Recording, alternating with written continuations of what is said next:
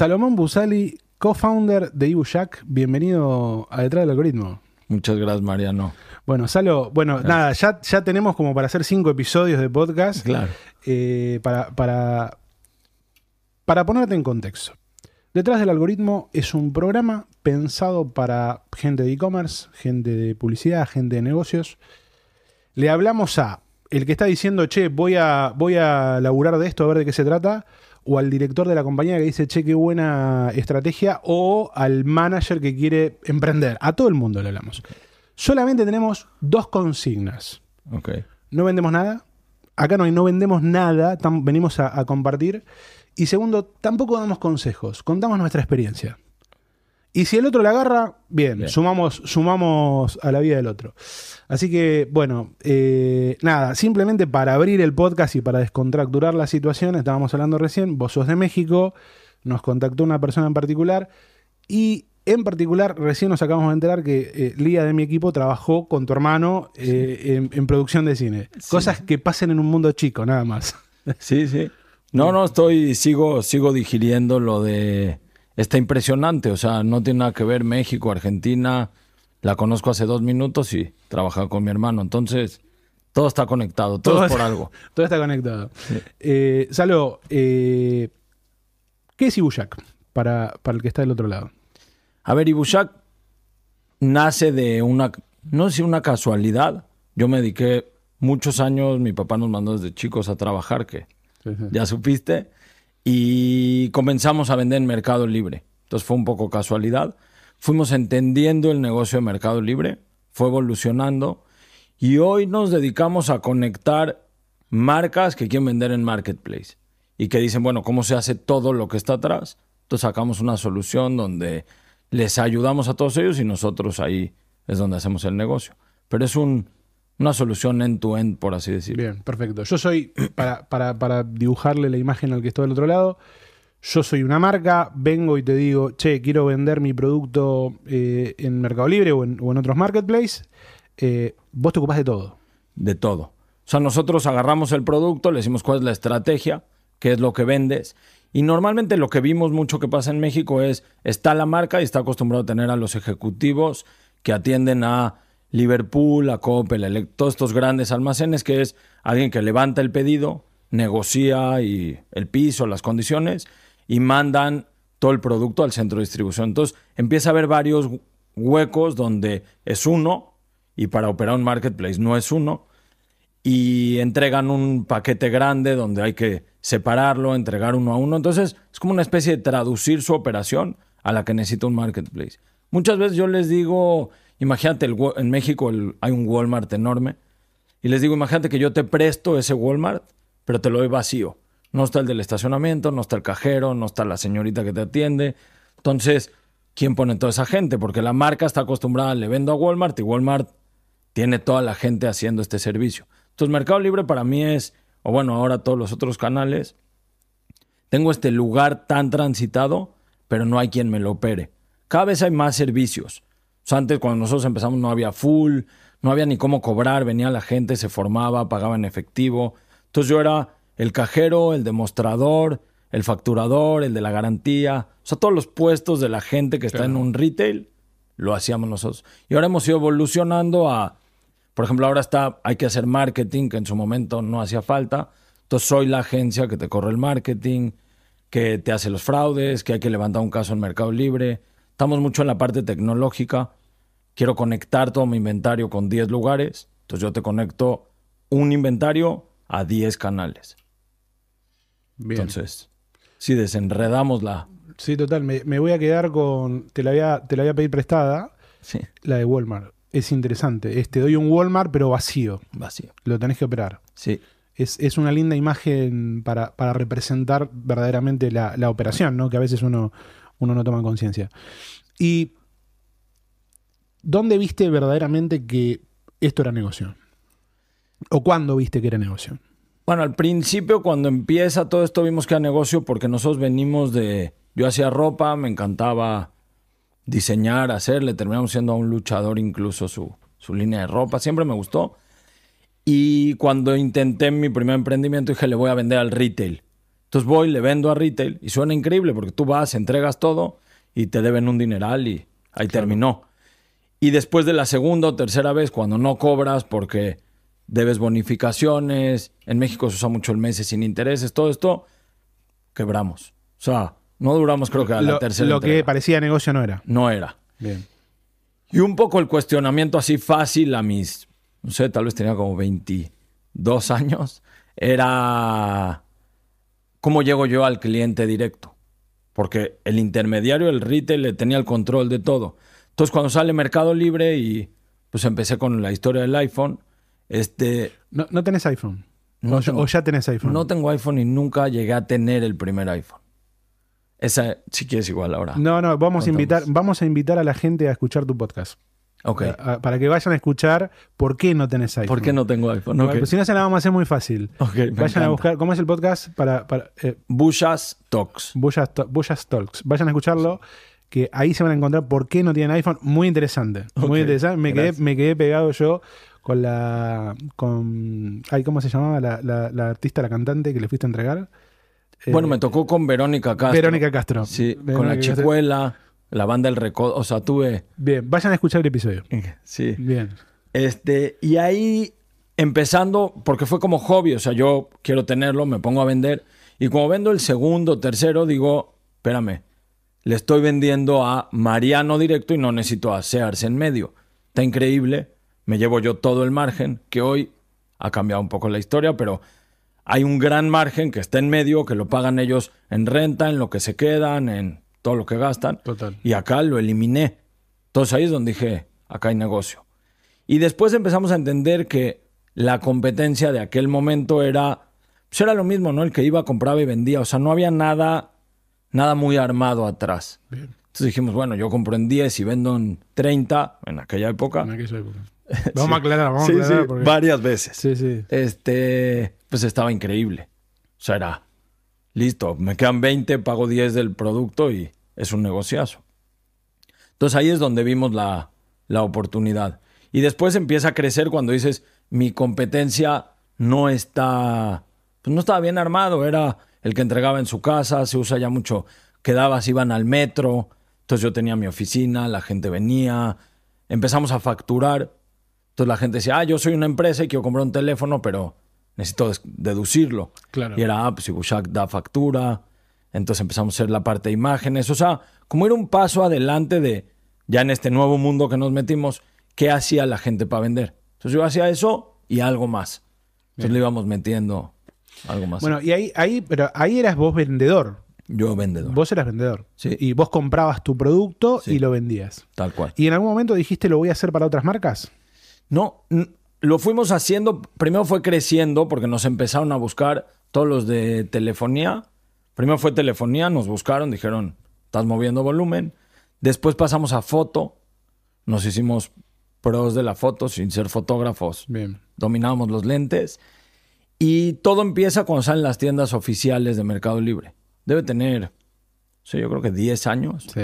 Salen y ahí con alguien nos dijo, nosotros teníamos en la exclusiva de una marca que se llamaba El Gato Gaming. Bien. No sé si lo ubicas, de, Sí, sí. para streaming. La trajimos de San Francisco y nos dicen, oye, tú tienes la marca y nosotros queremos hacerlo de tiendas. Y creo que Mercado Libre en ese momento tenía Blockbuster nada más. Y era como muy difícil porque la gente en México decía, bueno, las marcas, Mercado Libre es segunda mano. Claro. Y no, las marcas no querían, no querían meterse en esto de, pues Mercado Libre no, no lo veían tan top para vender. Y aparte había que operarlo, era el Walmart, no tenía nada, no había full. Había que operarlo. Había que operarlo. Entonces dijeron, ¿qué les parece si los invitamos a que estas marcas que quieren pero no pueden, pues se vuelvan como este partner? Y nosotros dijimos, bueno, va. Entonces arrancamos con la tienda del gato, que yo creo que fue la primera tienda en México de oficial. Y ahí empezamos a ir a reuniones con el expertise en Mercado Libre y en tecnología. No entendíamos nada de ninguna otra categoría. Y empezaron varias marcas. Hicimos con School Candy los audífonos, Bien. mucho en el nicho. Y luego de repente explotó y nos buscaron, no sé, 3M. Dijo, ah, pero yo quiero vender estetoscopios y post-its. Bueno, es lo Bueno, mismo. claro. Vamos a hacerlo. Ahí nos encontramos otras complicaciones que, cómo es el pricing, cómo es las caducidades de la comida, la comida de perro. Nos metimos en otros retos, pero también lo que nos hizo crecer fue, yo le entraba a todo. ¿Tú qué quieres vender? ¿Estetoscopios? Yo los vendo. No, pero necesitas un permiso del gobierno. Bueno, lo saco. Lo saco, claro. Y el siguiente que entre, ya tengo mi solución y permiso. Y luego venía otro y decía, yo quiero caducidades. Ah, ya tengo permiso y tengo caducidades. Y así crecimos y nos metimos, yo creo que estamos en técnicamente todas las categorías que, que existen. Está bueno. Sí, sí, sí estuvo. ¿Y hoy, hoy cuánt- cuántas marcas operan? Yo creo que tenemos dadas de alta cerca de unas 400 marcas. Interesante. ¿Y, y la solución incluye todo? ¿Incluye almacenamiento también o no? Sí, sí, Ah, sí. bien. Tenemos nuestro. En alguna época primero teníamos un tripi, un. Sí, o sea, un, un, alma- Tercero, sí. un almacén. Después cambiamos de almacén, pero en este cambio nos empezamos a meter mucho en la parte tecnológica. O sea, entendimos que la tecnología era crucial Era para que esto funcione. Entonces, en, el, en este primer movimiento fue otro tripi, pero ya con nuestro software. Entonces, todas las órdenes, las guías, dónde están las ubicaciones, ya, ya venía de nosotros. Y después debe tener como casi un año que ya somos nuestra bodega con nuestro software. O sea, terminamos tomándolo todo. Bien. Y desde ahí centralizado está conectado el inventario a todas las plataformas. Y bueno, después nació lo de Full. Y en Amazon. Bueno, en Amazon somos certificados de Flex. Bien. O sea, tú compras algo Prime, pero en realidad sale de nuestra bodega. Entonces ahí vamos haciendo el cálculo y decimos esto lo ponemos en cada ubicación de la bodega o lo mandamos a full. Pero vive, vive la nuestra. Eh, bueno, ok. Ahí, ahí ya abriste otra ventana que son canales. Muchos canales. Canal. ¿Cuántos, cuántos eh, marketplaces operan? Hoy tenemos nueve marketplaces. Nosotros decimos, bueno, tiene 10 porque la décima es, tenemos la conexión, una integración con Shopify. Bien. Entonces hacemos nueve más tu Shopify. página. Sí. Que, que al final todos lo están intentando en México y la mayoría de estos nuevos son retailers intentando el modelo marketplace, que supongo que es la tendencia normal. Todavía no son, no son tan interesantes. Pero ¿sabes por qué? Teoría mía, ¿no? Sí, sí. Porque no son agencias. Y el juego de marketplace no es, es de, es de cap- es de- de captación. Sí, El, el juego de marketplace es de tráfico. sí.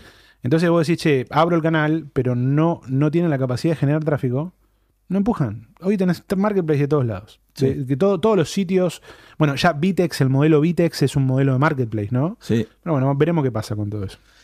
Sí. No, y cada uno está como apalancado de algo. Bien. O sea, te dicen, yo tengo la tarjeta que tiene 5 millones de usuarios y que el banco no les presta. Bien. Ah, saco Marketplace. Sí.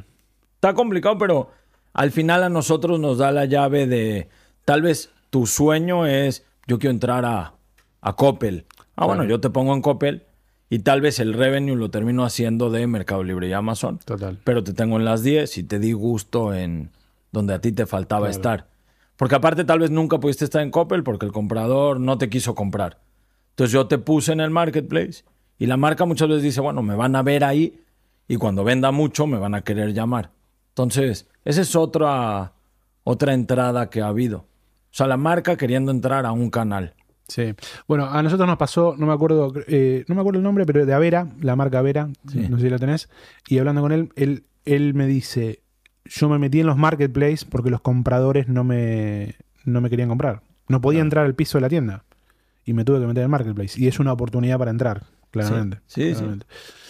¿Cómo de- deciden qué se vende en qué lugar? ¿O qué cantidad se vende en qué lugar? ¿O lo que pase, pase? Depende primero un poco la Yo a la marca lo que le ofrezco es vamos a tener todo tu catálogo en todos los canales. Ese es como, o sea, te puedo dar todo en todos. Este, primero hay que hacer como, como un trabajo con la marca, porque como el chip del, del que tienes enfrente, no sé por qué, bueno, bu- bueno, así viene. es- Así viene. Sí, así viene. Tiene en la mente todo el tiempo el piso.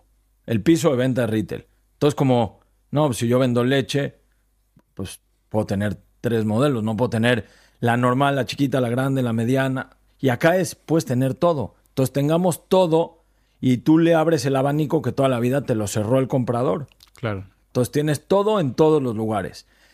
Y después empezamos a jugar un poco con, si viene un evento que ahora todos copian el evento y es al mismo momento, tenemos producto para darle a cada uno.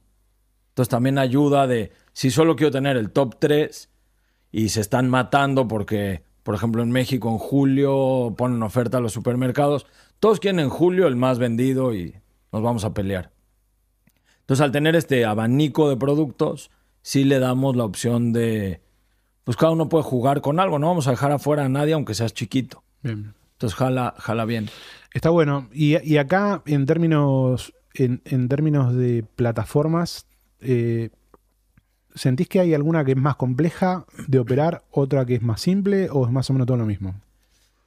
Este, a ver, para mí Mercado Libre y Amazon al haber nacido online, tienen un camino que las otras están aprendiendo. O sea, toda esta parte de interfaz de usuario de, pues tiene que ser fácil porque Claro. no tienes 40 expertos en cada empresa. Entonces ellos lo tienen más claro y cada vez lleva años ir entendiendo qué le hace fácil al, al usuario para operar. Entonces, son más fáciles. Y cuando lo vemos de atrás, de la parte de la API y las conexiones, es un poco lo mismo. Son APIs más evolucionadas que ya. O sea, yo veo de los nuevos y digo, pues es Mercado Libre hace 10 años. Entonces, están, están en esa evolución que les va a tomar tiempo y los otros dos van muy rápido. Son rápidos. Muy rápido. Sí, sí. Entonces, tienen un músculo grande los otros, pero para mí tienen la limitante que tú decías, la limitante tecnológica y, y la peor es la psicológica. O sea, tienen esta parte donde siguen pensando en la bonificación, siguen pensando en márgenes muy grandes, entienden que el cliente es primero y puede devolver, pero de repente caen en un espacio donde, sí, pero bueno, vas a quebrar al vendedor porque no me pueden devolver la mitad de lo que vendo. Claro. Entonces, sí, les va a tomar mucho tiempo. Yo creo que varios lo van a tener porque hay que tenerlo, hoy todos lo tienen, pero no van a ser exitosos. Y después necesitas mucho dinero atrás, porque compites contra dos que siento que es ilimitado el fondo, Sí, sí, sí. Es, Entonces- es, un- es un- es ilimitado. es ilimitado. Y, y es lo que pasa, la otra vez estábamos, estábamos haciendo un, un- Estábamos jugando un poquito ahí, haciendo unos experimentos en publicidad.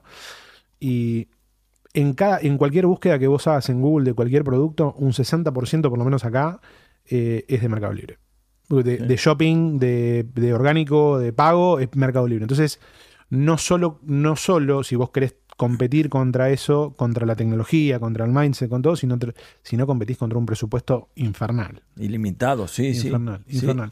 Bueno, y acá nos, nos ponemos en, en un, nos metemos en un punto que es eh, complejo, complejo, que es, vos empezaste en un, en un mercado libre donde era un mar de oportunidades, verdaderamente eh, yo he, he conocido y, y mucha gente que le fue muy bien producto de, de poder aprovechar la oportunidad, ¿no? Hoy ya no son las mismas oportunidades. No. ¿no? Y ¿cómo ves Mercado Libre, Amazon? No, no hablemos de Mercado Libre puntualmente, ¿no? De los marketplaces como oportunidad para los sellers medios. No, no los pequeños, no el emprendedor. El seller medio, el que tiene dos o tres tiendas y que quiere empezar a vender online. ¿Cómo lo ves para ese? A ver, para mí primero es un buen, muy buen canal de exposición. Porque empiezas a ver como todos estos sellers, o de yo desde mi época era, está tu nombre. Entonces era como, ay, Bushak, y lo busco en otro lado, y venían y compraban. O sea, primero estás en, la vitrina. Entonces creo que, que por ahí Bien. funciona. Este, sí, la competencia es, es una locura. Y sí, o sea, creo que la oportunidad está porque está creciendo también demasiado el mercado. O sea, no sé si hoy, no sé el número exacto, pero pongamos que el 8% de la venta está sucediendo ahí. Entonces, Sí. va creciendo, va creciendo la gente que está entrando y algo les va a tocar. Yo estoy en varios grupos de, de Facebook de estos que se arman de vendedores leyendo qué está pasando y es como vendo, acabo de empezar, salió algo. Entonces todo el tiempo yo no creo que vaya a morir como tal la oportunidad sí. y se la coma One Piece, no lo creo. Pero es una buena oportunidad de exhibición, de mover producto, de tener más ventanas, de que la gente te conozca. Hay otro, por ejemplo, venden en Mercado Libre, lo conocen y abren las tiendas de Facebook que no les cuestan. Claro. Entonces, y no, no cuesta estar ahí, entonces, bueno, hay que poner todo, pero cada vez los márgenes son más, Más chicos. más chicos. Y, y estás en esta guerra donde también la regulación que hay todavía no está lista para esto. Entonces, de repente nos toca competir categorías que igual y no pagan el IVA. Entonces, yo no me gano ni siquiera lo que es un 16 para todavía competir con alguien que lo compró lo- o lo compró en Estados Unidos. Nosotros al tener la frontera, Claro. lo compras, lo pasan en el coche y lo venden desde el norte y estás afuera. Pero bueno, ese encontró una oportunidad, entonces es una buena oportunidad para el que vive allá, puede seguir vendiendo. O sea, porque no va a dejar de crecer. Pero hay que entender que es un juego ahora más de, de volumen Sí, un juego de volumen y eficiencia. y ¿no? eficiencia. Eficiencia. Sí, Nosotros, desde cuando, cuando empezamos la, la consultora, eh, estábamos 100% orientados a ayudar al seller a que incorpore el framework de Mercado Libre, de cómo operar Mercado Libre. Y eso se transformó después a te ayudo a desarrollar la capacidad para, para, para vender en Mercado Libre, porque no tenés la capacidad. Viste que esto pasa, ¿no? No, no sé si ustedes, la composición de, de- de su cartera es más marcas o, o sellers.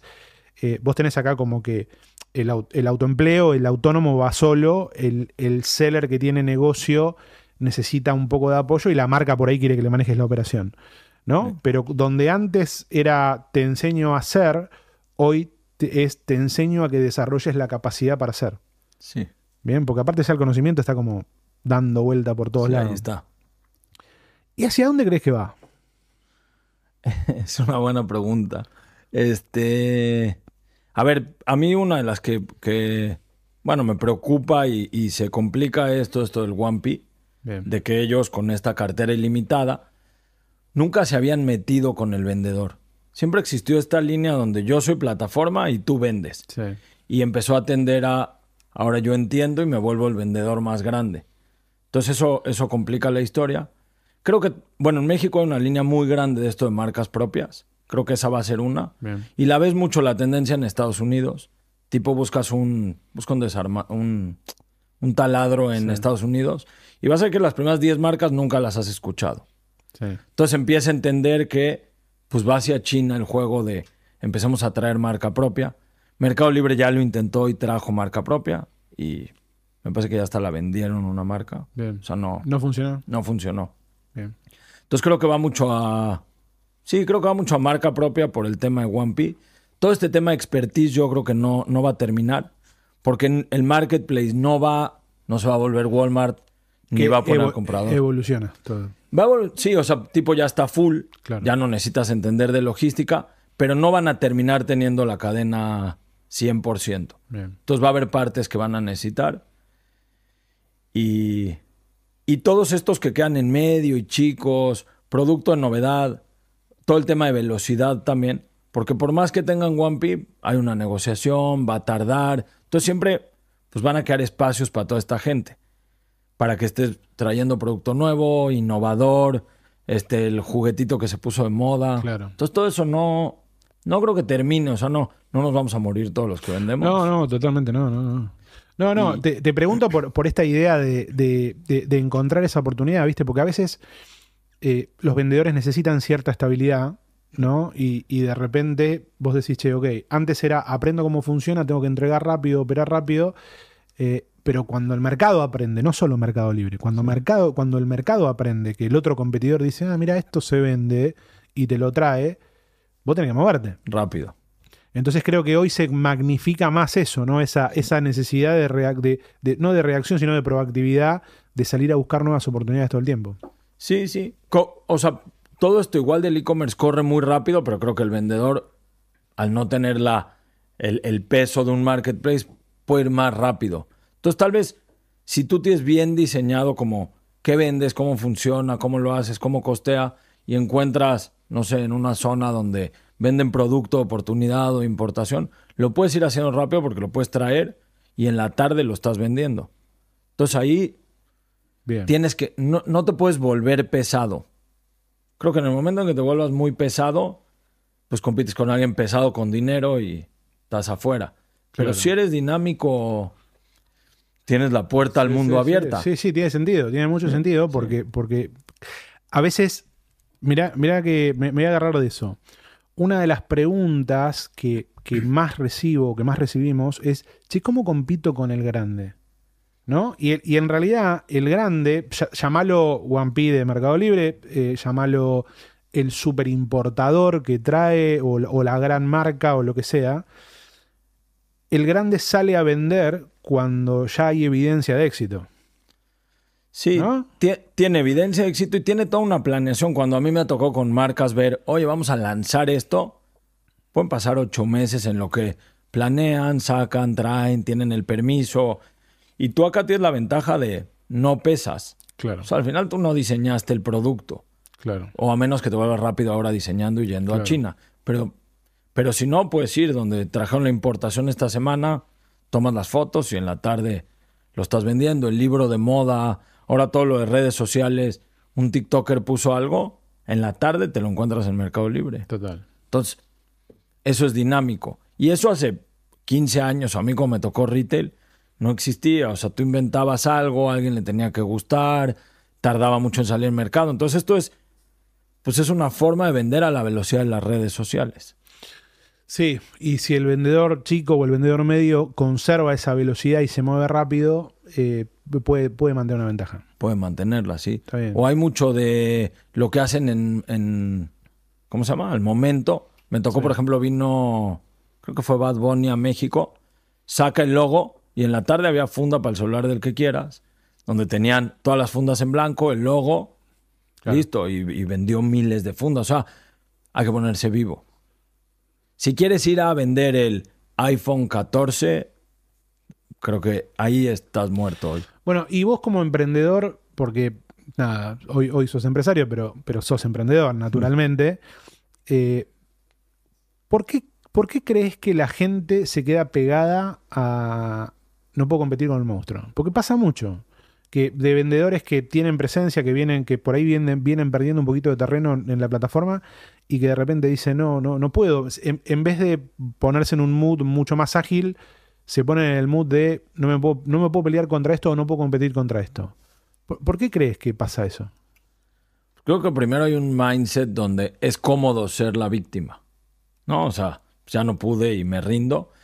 Pero, pero creo que es un tema de agilidad. O sea, si tú ya entendiste cómo funciona, igual que si fuera hace 15 años vendiendo la retail, si ya entendiste qué le gusta al comprador, qué hay que llevarle, dónde ve la tendencia, esto es lo mismo, ¿no? No te puedes rendir porque no va a parar. O sea, todo, tú quieres crecer, pero el monstruo pues quiere crecer. Claro. Entonces hay que encontrar. Hay que encontrar, ya Hay que encontrar ahí. luego, sí, to- Sí. total, total. ¿Cómo, ¿Cómo hacen en Ibuyak para mantenerse ágiles?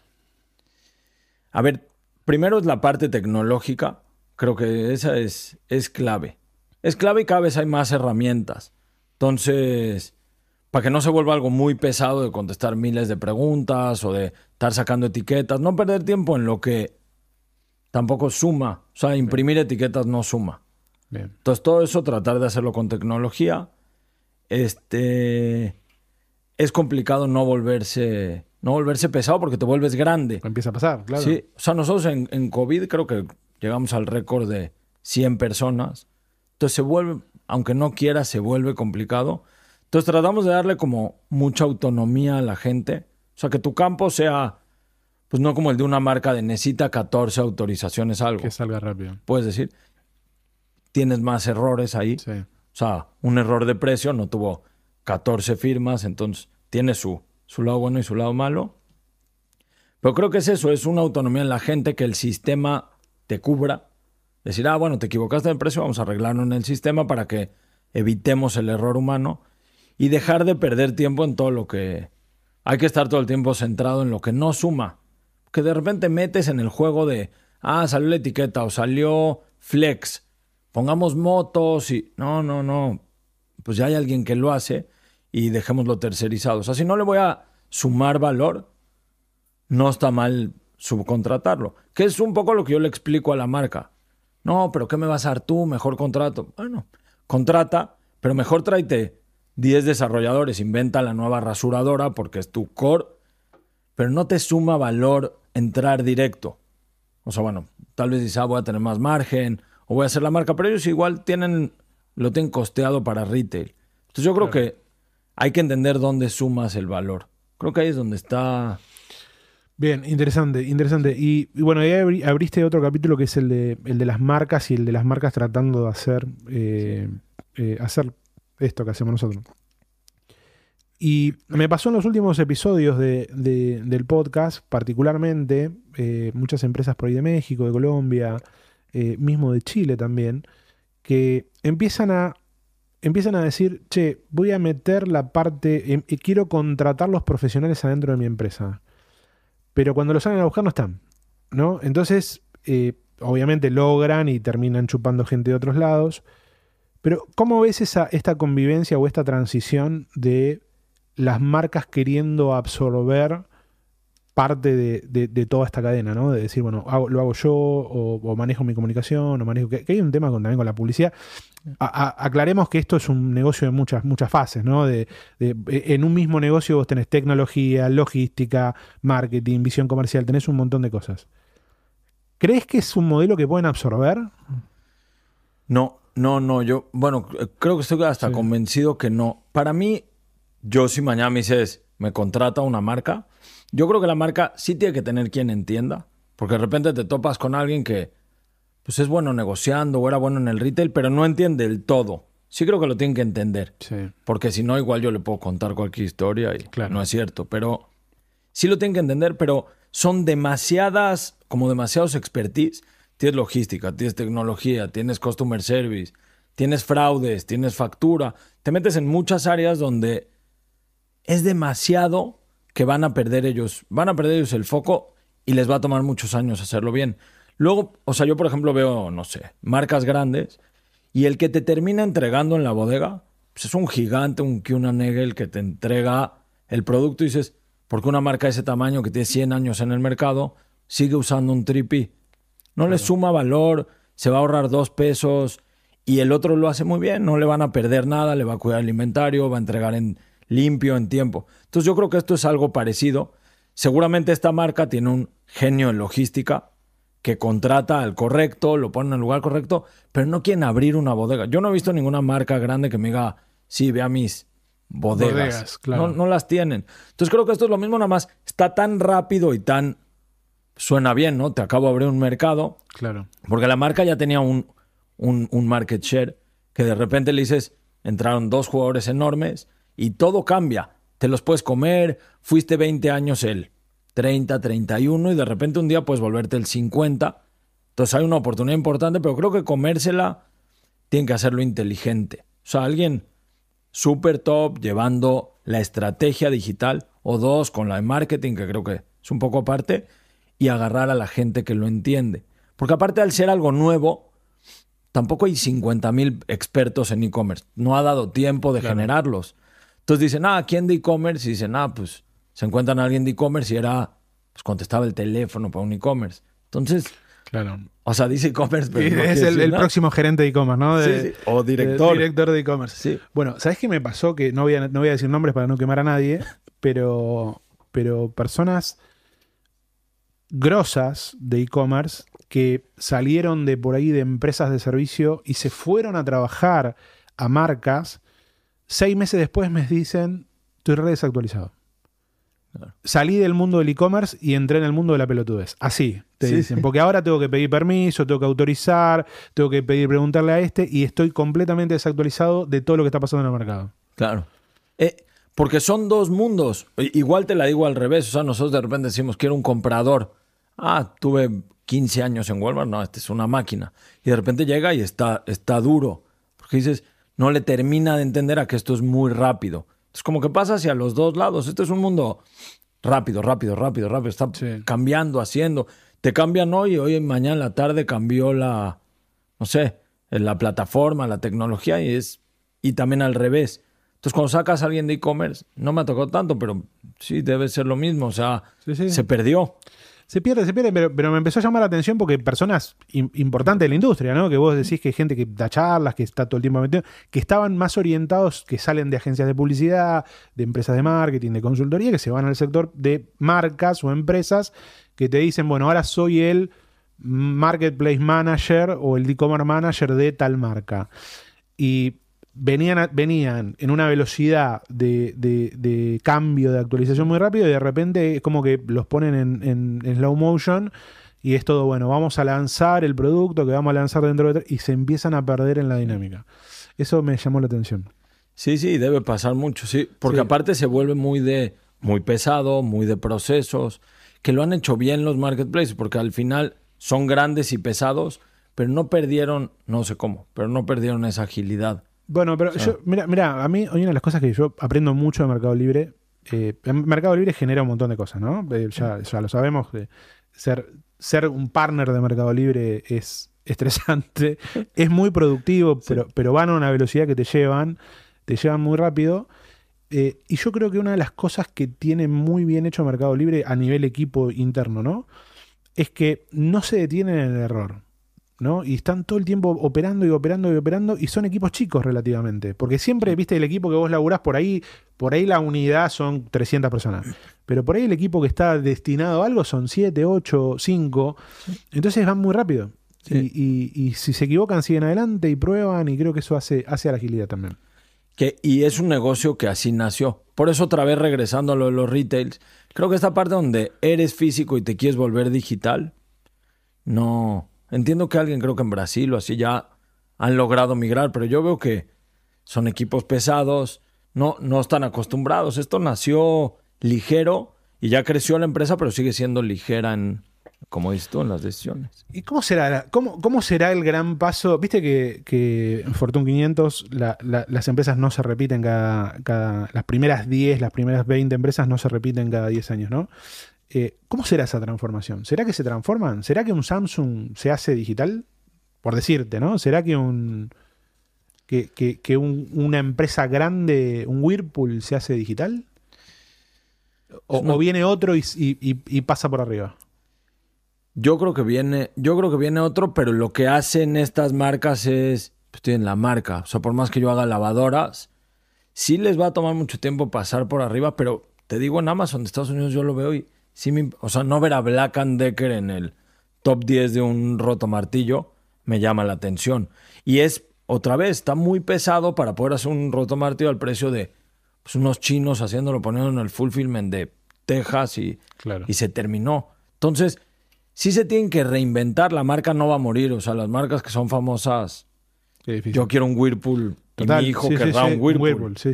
pero pero creo que es cuestión de tiempo. O sea, o se reinventan o tal vez son los que están atrás, porque ahora los chinos también te dicen, "Yo soy el que le hace a Whirlpool. Te hago tu marca y ya tienes lo que tiene Whirlpool, ponte a hacer marca en Amazon." Y le están metiendo, trabajamos por una marca una vez de China que es súper famosa ya en Estados Unidos, vende varios billones de dólares y es de accesorios, entendió todo, son miles de personas trabajando y ya no entiendo cómo alguien de audífonos, de fundas, a uno de estos le vaya a dar la vuelta. O sea, está cambiando Claro. como la revolución industrial, Sí, sí, agrícola, sí. todas estas, yo creo que estamos, o sea, estamos ahorita viviendo algo así, donde van a morir muchos grandes. Bueno, eso es, eh, es- ese es el tema, ¿no? Porque vos, vos decís, bueno, eh, si el gran, ¿cuál es el camino del grande para que no se lo coma la agilidad? Porque si yo puedo ir y comprar, no sé, un- eh, electrodomésticos a China con el fabricante de la marca grande y hago un buen laburo de marca y llego al consumidor directo por Marketplace, por, por los 10, 20 Marketplace de toda la región, a un costo barato, porque puedo, puedo lograr una introducción de marca, si bien las comisiones son altas, eh, el costo de introducción es, es más bajo porque no tenés que hacer publicidad, podés probar muy rápido. ¿Qué le va a pasar al otro? Hoy, hoy vos tenés, vos, vos tenés más o menos, en, en Latinoamérica, si no me equivoco, el número debe estar 15% de penetración. Estados Unidos 30 y pico, China eh, 50%. Cuando lleguemos al 50, ¿hay una reconversión de marcas?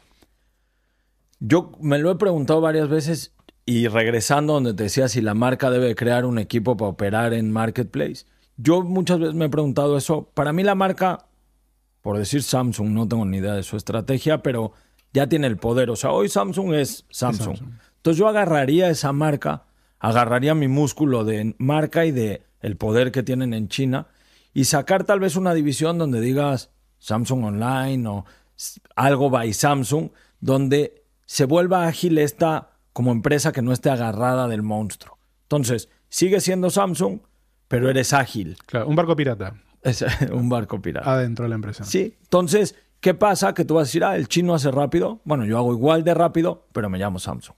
Entonces, bueno, vamos a competir audífono contra audífono de mi línea online o de mi línea. No sé, porque quieren buscar donde para mí no lo terminan de entender, pero lo que entienden se los está comiendo pues el chino que fue una de herramientas antes de venir acá y justo ibas y te decía, no, yo me llamo un chino, no sé la marca, decía, pero yo le fabrico a Bosch. ¿Será? ¿Le fabricas a Bosch? Sí, tengo lo mismo que Bosch.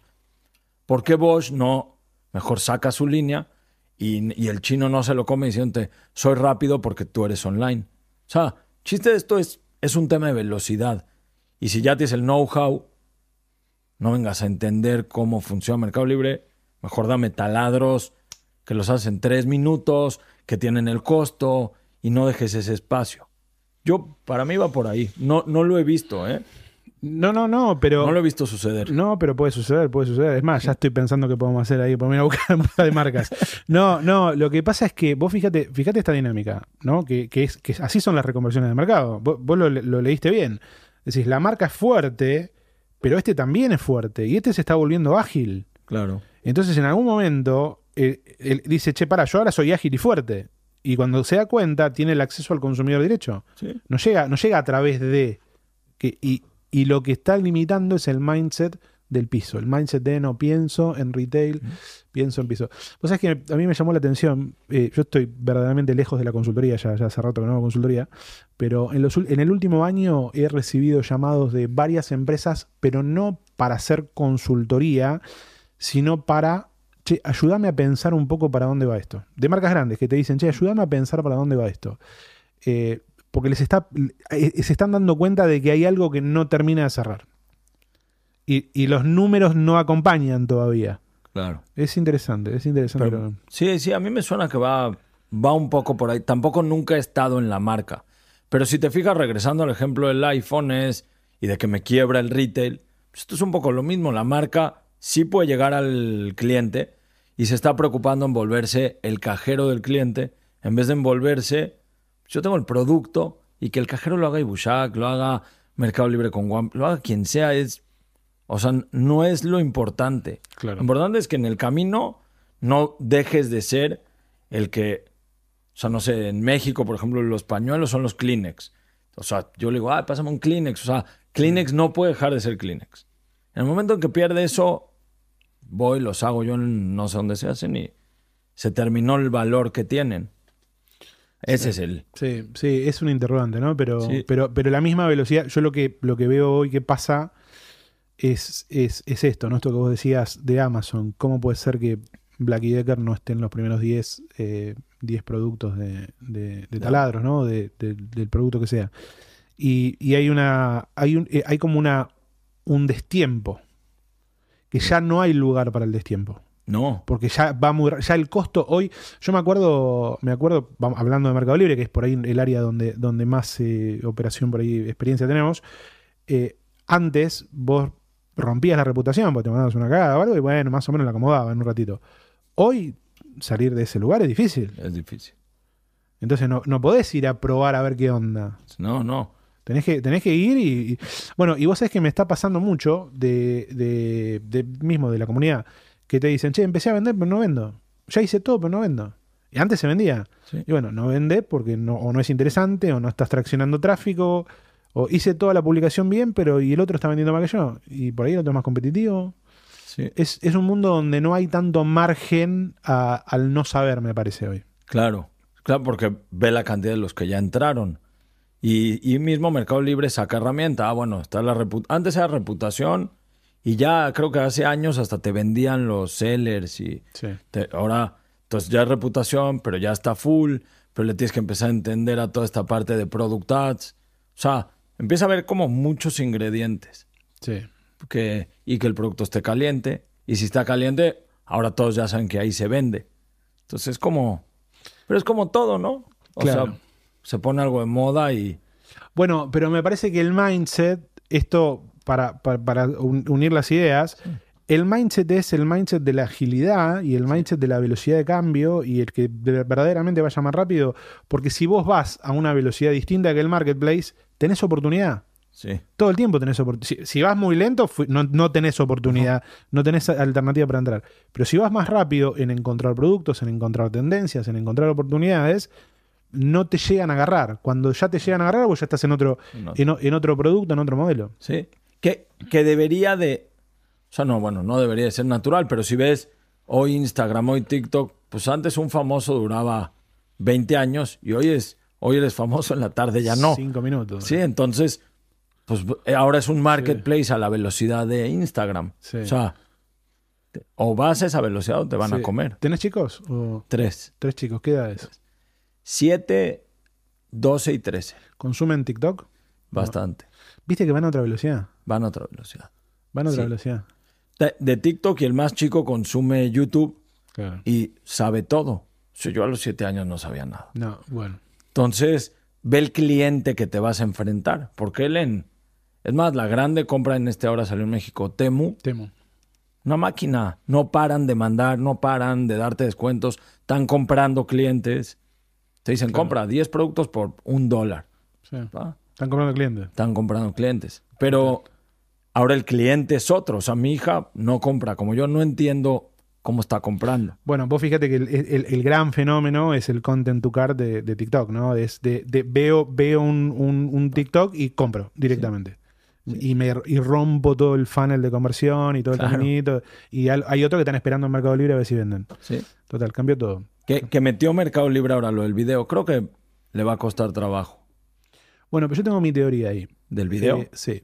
Eh, yo creo que tienen que cambiar la estrategia. ok. ¿Por qué? Porque vos fíjate esto. Mercado Libre hizo una herramienta que es muy útil, porque el video es, es el, el ecosistema, pero los creadores no son creadores, No.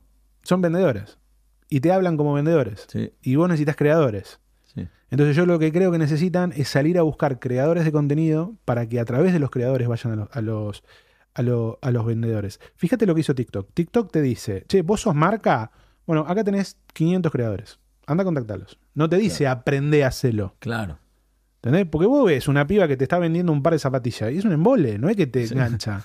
No, vos te enganchás con el bailecito, con la boludez de TikTok, no con el. No, no, mirá estas zapatillas, no, no me jodás y seguí de largo. Claro. Yo creo que si, si cambian, la- si, si- si se van al eje de creación de contenidos, la pueden romper por la masa de usuarios que tiene. Sí, y, y si te fijas, regresa la idea de, de la marca hacia la marca. Es zapatero a sus zapatos. O sea, el TikToker sabe bailar, sabe moverse y le vas a decir, sí, ahora ponte esta blusa y di cuánto vale. O, o no digas nada. Aparece abajo. Aparece abajo. Y y vas, listo. "Che, quiero esta Sí. blusa". O, o mismo Mercado Libre decir de TikTok y me alío y terminan pues mandándole tráfico como le pagan a Google, pero ahora Con TikTok. al siguiente nivel, sí. Sí, sí, yo creo que tiene que hacer, antes de hacer que los vendedores hagan, hagan videos, tienen que hacer un- una plataforma de creadores. Pero para otra película. Eh, ¿Cómo te dicen? ¿Te dicen Salo? ¿Te dicen Bulla? ¿Cómo Me dicen bulla. Bulla. Bueno, para, para no decirte de otra manera. Sí. Bulla, nos comimos una horita. Eh, nada, me, me, me pone muy contento que hayamos tenido la oportunidad de grabar. Yo conocí Bullac cuando hace como cinco años fui a México a hacer unos laburos con, con- con marcas de, de mer- de Mercado Libre y me hablaba mucho de Bullac. Y siempre era como el monstruo, el grande, el, el que vende mucho.